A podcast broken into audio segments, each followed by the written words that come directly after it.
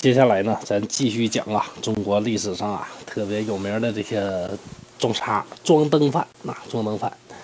最近呐，听说马云呢曾经在别人采访的时候啊说过，他说呀，从阿里巴巴创业开始，从一九九九年到现在，我呀没有一个月拿过工资，我从来呢没碰过钱，我对钱呢没有兴趣，因为我最快乐的时候呢，是我以前当老师，一个月呢拿九十一块钱。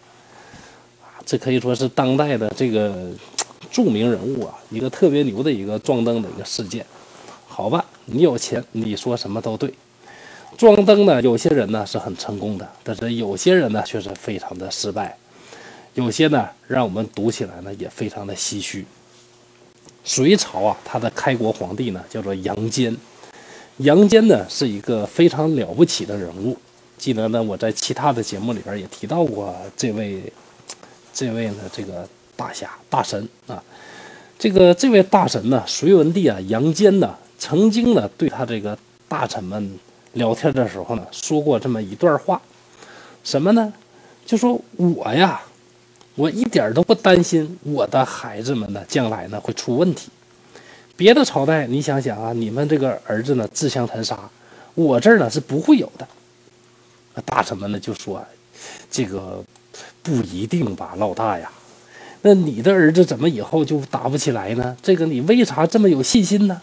杨坚呢，当时呢非常装灯的这么是回答的，说我呀，朕呢富有四海，但是呢老婆呢只有一人啊，就是著名的独孤氏了，对吧？这只有呢这么一位老婆，那只有一个老婆呢，我的五个儿子啊，全都是一个妈生的。那既然这样呢，是一个爸一个妈呀，可以说他们是什么呢？是这个亲兄弟啊。那自然呢，呃，他们呢互相呢一定会团结友爱啊，团结友爱。那将来呢不会起任何争执的。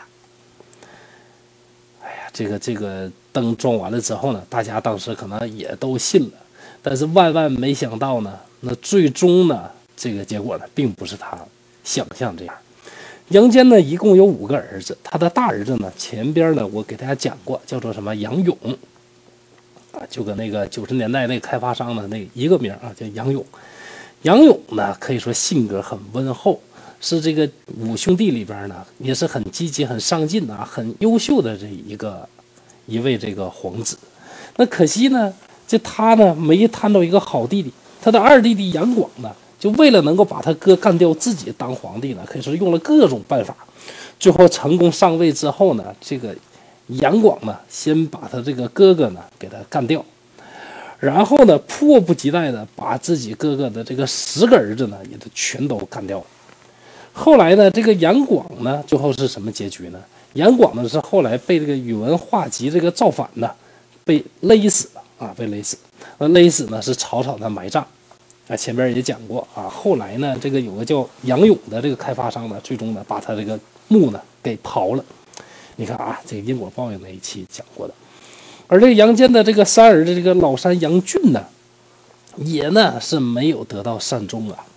这个杨俊呢特别好色，他呢可以说是纳了好多的这个这个这个这个妃嫔，纳了好多妃嫔。那这个正是这个。正式的这个王妃，这个崔氏呢非常不爽，就给他下了毒。下了毒之后呢，这个杨俊的身体呢就一天不如一天，最后病死了。杨家的老四呢叫做这个杨秀，哎，杨秀呢也非非常能装啊，他这个装灯的这个能力应该是比他爹还狠啊。从来呢也没拿他爹当回事儿，也没拿这些哥哥当当回事儿。他的二哥当上太子之后呢，杨秀呢是非常不高兴，那就想办法呢，就是。给他这个二哥的这这搞点事情啊，搞点事情。那么杨广一看，哦，你这么能装的，比我还能装啊！那想办法弄了一堆罪名，把这个老四啊给送到监狱里了。等隋朝呢这个出问题之后啊，各地叛乱出来之后，这个叛军呢除了把杨广杀掉呢，把这个监狱里边的杨秀呢也给干掉。而这个老五呢，叫什么叫杨亮啊？这个杨亮呢，呃。本来呢，他是在自己的这个看这个这个皇位斗争这么厉害说我一个老疙瘩呢，我也这个没有什么办法。于是呢，他在自己的根据地的这并州呢，去做闭城关去看戏啊，看着你们打来打去啊，打来打去，打来打去。杨广当上皇帝之后呢，让这个他的小弟弟呢去入京啊汇报工作。他一想，哎呦，这回去肯定把我干掉，没办法，起兵造反。但是造反呐，这个你得看看这个。这个可以说成功的藩王造反呐，这种成功率呢，其实真的真的是非常非常的小啊。历史上成功的没有几个人啊，没有几个人。呃，于是呢，杨广呢派出了一个名将叫杨素，这杨素呢去镇压，直接呢把这个老五呢这个杨亮呢打的是怀疑人生啊。杨亮投降之后呢，被杨广呢是活活饿死。到此呢是正正的是应了这个。当初呢，杨坚的这个这个话呢，整个反过来了。那这个呢，呃，选到这儿呢，我感觉呢，其实啊，确实我也是很矛盾的啊。但是这个事儿呢，也是告诉我们，就是人呢，什么时候呢，别太自信了。那别以为说你想做的事儿就一定能成，那事情不见得往往都是这样的。那近代呢，也有一个故事呢，非常的类似，就是哪位呢？就是那个。蒋介石啊，蒋介石呢，曾经呢有一次呢是在佛像面前的发誓，说呀，我呀，这个从现在开始五年之内，一定呢与这个陈洁如啊恢复夫妻关系。如果违背誓言呢，呃，佛祖呢可以惩罚我和我的南京政府，可以呢毁灭我的政府，将我永远的放逐。这个誓言立下之后啊，这个后来的这个结局啊，大家都知道。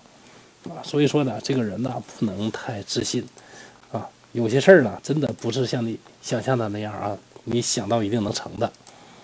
能听到这儿的朋友，您辛苦了，非常感谢您的关注和支持。本套《毁三观历史故事集》最初就是播着玩的，所以太多不如意的地方，影响了您的收听，在这儿深表歉意。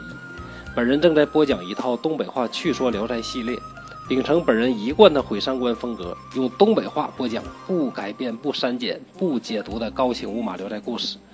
我将把所有聊斋志异当中四百九十多个故事全部用我的方式进行讲解。希望您能订阅和收听，让我用全力以赴制作的音频补足我的遗憾。谢谢你。如果你想订阅这套专辑，可以点击我的头像，然后就可以看到另外一套专辑。期待在另外一套专辑当中与您见面。